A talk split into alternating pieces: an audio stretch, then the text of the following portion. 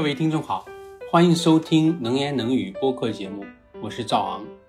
从本期节目开始，我将用系列讨论的方式为大家较为详细的分析2022年8月在美国国会通过的通胀削减法案对美国能源产业的影响。今天呢，我们先来看一下电网规模级别的电池储能电力这一发展迅速的低碳技术。为什么会注意到这个技术呢？这与我看到的一篇美国能源信息管理局的官方文章有关。文章发表于美国当地时间十二月八日，其实也就是昨天的事情。主要内容呢，就是美国电池储能装机将从二零二一年不足五 G 瓦，就是五百万千瓦，增加到二零二五年的三十个 G 瓦，也就是三千万千瓦。等于说五年的时间呢，增长了百分之五百。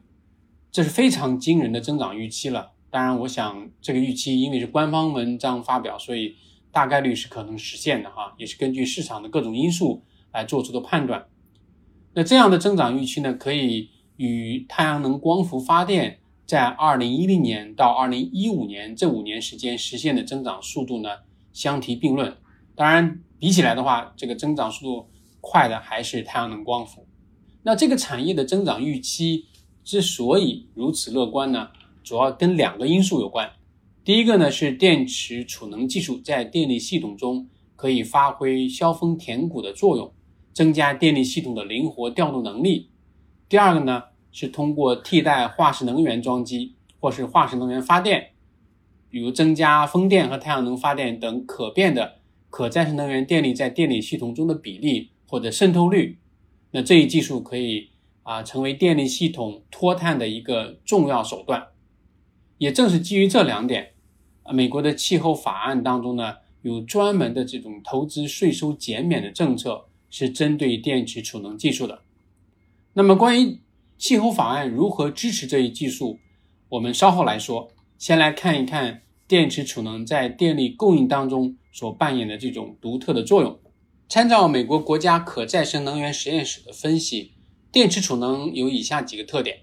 第一呢，它是可以套利的，就是经济上是有啊有利可图的。这样怎么理解呢？那就说电池可以在电网供求比较不紧张的时候，或者是在波谷的时候呢，去吸纳电网里面价格比较便宜的电。在白天需求高峰的时候呢，这个电池可以放出电来满足这高峰的需求。那这个。充电和放电这两个过程，它的成本和收益是有明显的差异的，所以它可以获得经济利益。这对于这个啊企业、发电企业和供电企业的这种啊经济有效性来讲是非常好的一个选择。第二点的话是提供可靠的电力供应，从而来满足电力供应高峰时的这种需求。而这种需求一般来讲，电网级的这种电池储能设施呢，啊满足它的标准负荷的时候呢，可以持续供应。长达四个小时以上的电力。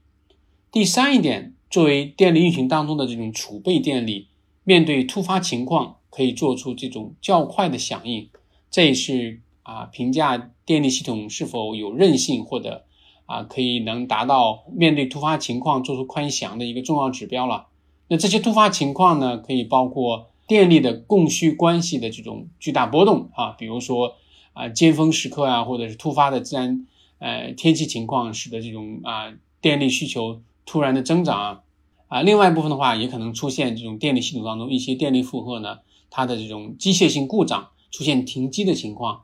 那这个电池储能这种电站呢，可以以快则数秒钟的时间，长则以分钟或者小时的这种速度呢，做出快速响应。这比一些传统的发电设施，比如说煤电啊，或者是啊其他的一些电力可能。在响应啊速度上来讲要有优势。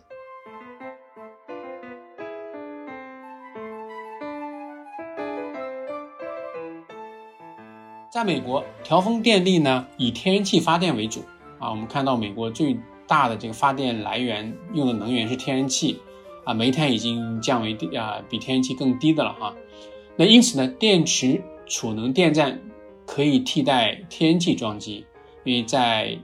调峰的时候，啊，不再用天然气装机来去供这个高峰的需求，而是用储能电站，从而降低这个电力系统的碳强度。因为储能啊电站里面的电呢是来自于可再生能源发电的设施，在提供可靠调峰电力供应方面，电池储能电站可以在标准装机负荷的情况下啊提供长达四个小时以上的电力负荷供应，这是相当的稳定的哈。这一点刚才我也提到。从而可以非常有效的呢降低高峰需求对电力系统的压力。一般来讲，高峰需求的这种啊电力系统压力的时间呢，也是以数小时为单位哈，短的。当然长的，如果是遇到热浪天气的话，那这个时间可能再稍微长一点。关于气候法案当中啊所提到的这个主要的政策工具，刚才我也提到了，我们现在就来看一下所谓的投资税收减免。那美国的气候法案主要内容还是提供各种激励哈。有一种通俗的说法是说，他不再用这个大棒啊，而是用胡萝卜哈。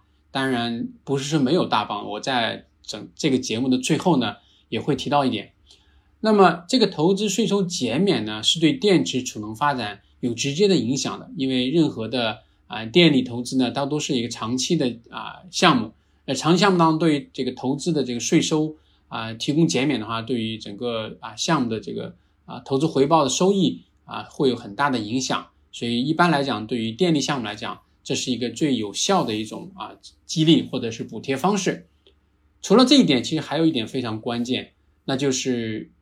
这个政策呢取消了之前啊要求建设电池储能电站的一个约束性条件，那就是如果你要想建设电池储能电站，必须与太阳能发电设施相连啊，没有太阳能发电设施你不可以建。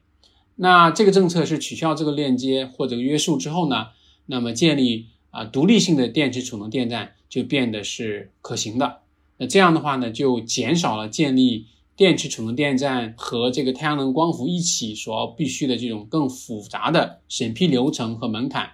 啊。这样的话可以为着储能电站的这种快速发展呢啊提供这种啊条件。因此呢。啊，这种监管的放开以及有效期可以从现在到二零三零年这个较长的一个时间的啊税收减免政策呢，大大刺激了这个产业的增长预期。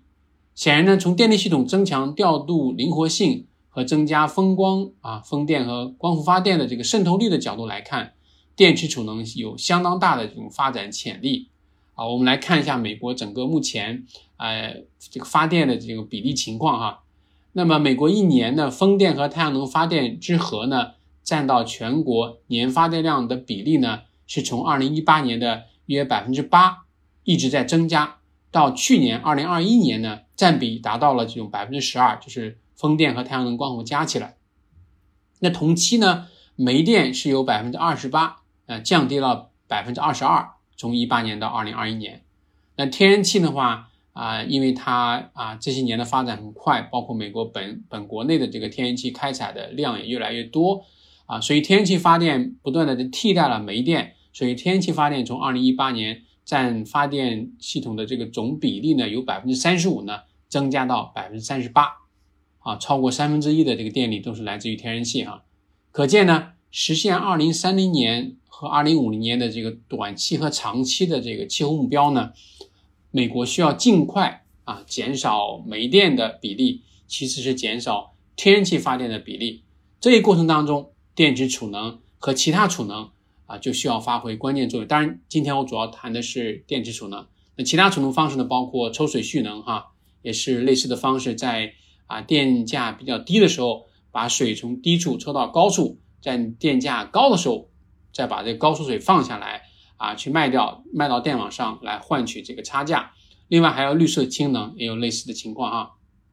那我们看到，既然有这样啊明显的这种啊政策的激励和它本身在电力系统调度当中所具备的一些优势，那么我们要简单的去看一下，如果到二零三零年美国能够实现啊三千万千瓦的这种电池储能电站的建设的话，啊，它可以有怎样的一种啊气候影响？当然，我这边会补充一点啊。那在目前来看的话，啊，美国有两个州是在发展储电池储能电站方面走得最快的哈。啊，一个是啊 深蓝州加利福尼亚州，一个是深红州啊，就是啊这个德克萨斯州啊，一个是民主党啊占主要的一个州，一个是啊，这个共和党占主要的一个州。那这两个州很有意思呢。加加州呢是啊，在气候政策方面是在全美是领先的。德克萨斯州虽然没有领先，但是德克萨斯州在产业发展方面啊，它的风电装机、还有电网的建设和电网的调度各方面，也在美国啊居于领先的地位。所以这两个州如果能够在电池储能方面啊，在未来五到八年时间啊做出一些成绩的话，可能会带动美国更多的州加大这个电池储能啊装机的这个增长。毕竟呢，根据美国清洁能源产业协会的这个啊预测呢，美国呢到二零啊三零年呢啊需要有一百个 G 瓦啊的这样的一个电池储能的装机哈。那到二零二五年大概有三十个 G 瓦，那二零二六年到二零三零年的五年时间还有更大的增长空间哈，这可以看得出来，这个啊可能未来的这段时间是这个电池储能电站在美国啊快速增长的一个一个爆发期。那我们回到刚才说的这个减排的影响啊，如果美国电池储能发电到二零二五年如期实现三十个 G 瓦的装机的话，它能替代多少天然气发电量呢？啊，这里我们假设这个电池储能啊电站的话啊，每个工作日呢，大概是可以在高峰啊电力供应时满负荷运行三个小时啊，这是一个假设啊。当然啊，大多数情况下其实它是可以运行到四个小时以上的。那么每年的话，我们按照一周五个工作日的话，大概算一年有二百六十个工作日，从而可以算出来它基本的一个啊工作小时数啊，满足这个电力。啊，高峰啊需求的时候的工作小时数，那它在呃电力需求低的时候啊，在这个啊电价低的时候的晚上呢，它储存啊电网里面的电啊，那或者是说储存这个风电和太阳能的一些电力啊，当然这个储存太阳能的电力它就不能是在晚上了，而是在啊白天。那风电有可能是晚上的这个出力更大，所以不管怎么样，它的这个主要的电力来源呢是可再生能源电力。那天然气的这个发电的碳强度，我这边也说一下哈。那在美国来讲的话，最新的二零一一年的数据呢，美国是每发一度天气啊电力呢，它对应的这个碳排放呢是零点四四公斤二氧化碳当量。那这些参数假设完之后呢，我们就可以初步算出来，到二零二五年三十个 G 瓦，就是三千万千瓦的电池储能电站，在美国呢，它可以带来大概一千万吨。二氧化碳当量的这个减排量，这是相当可观的一个减排量啊。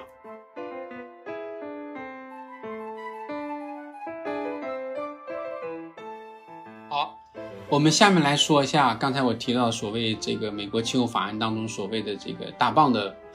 啊因素哈，因为大家都说这是一个激励的政策，但是它也有一些约束，但这个约束呢啊，可能啊对于美国的产业发展来讲。其实还是一个利好因素吧，因为在美国颁发的这些呃颁布的这个政策当中，要求在采购可再生能源的这种电力设备方面啊，应该是要它采购本国生产，或者是有更多的这种啊产业链的要求。所以从这个角度来看的话，我们看到啊，这个电池储能技术它的主要一个竞争的产业呢是电动汽车，因为它他们会重叠使用一些呃。大组件的这种电池，那这个电池的话啊，我觉得从另外一个角度来讲啊，电动汽车的这种发展，它也存在这个稀有啊金属的这种供应的问题，还有这个产能的问题啊，还有这种芯片的问题哈。所以这些呃放在这个当中来考虑的话呢，我们会看到啊，美国在短期内要快速的建设更多的电池储能电站呢，它的这个啊。生产和产能还有这供应的问题是不是跟得上？我觉得也是一个问题哈。当然，美国因为有这样的政策和基于它本身的一些呃产业规模，可能在生产方面呢，也许可能这几年会有个比较快的一个呃进展。当然呢，我们也看到电动汽车电池报废之后的这种再应用，所谓第二次生命的时候呢，也有更多的这个资金啊，这个研究者能在讨论呢，说啊，电动汽车卸下来的电池，它可以通过一些技术通过一些啊这个新的创新呢，能让这些电池呢变成这个未来的这种储能电站哈。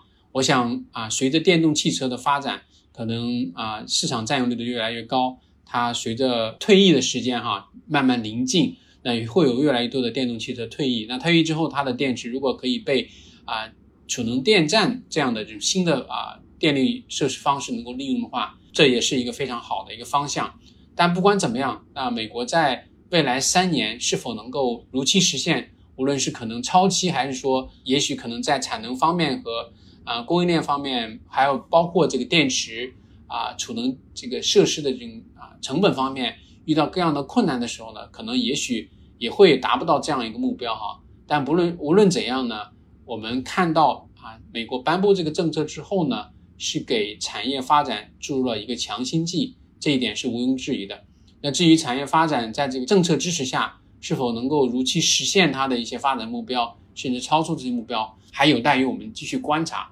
啊，好的，今天的这个能言能语的播客的内容就到此结束。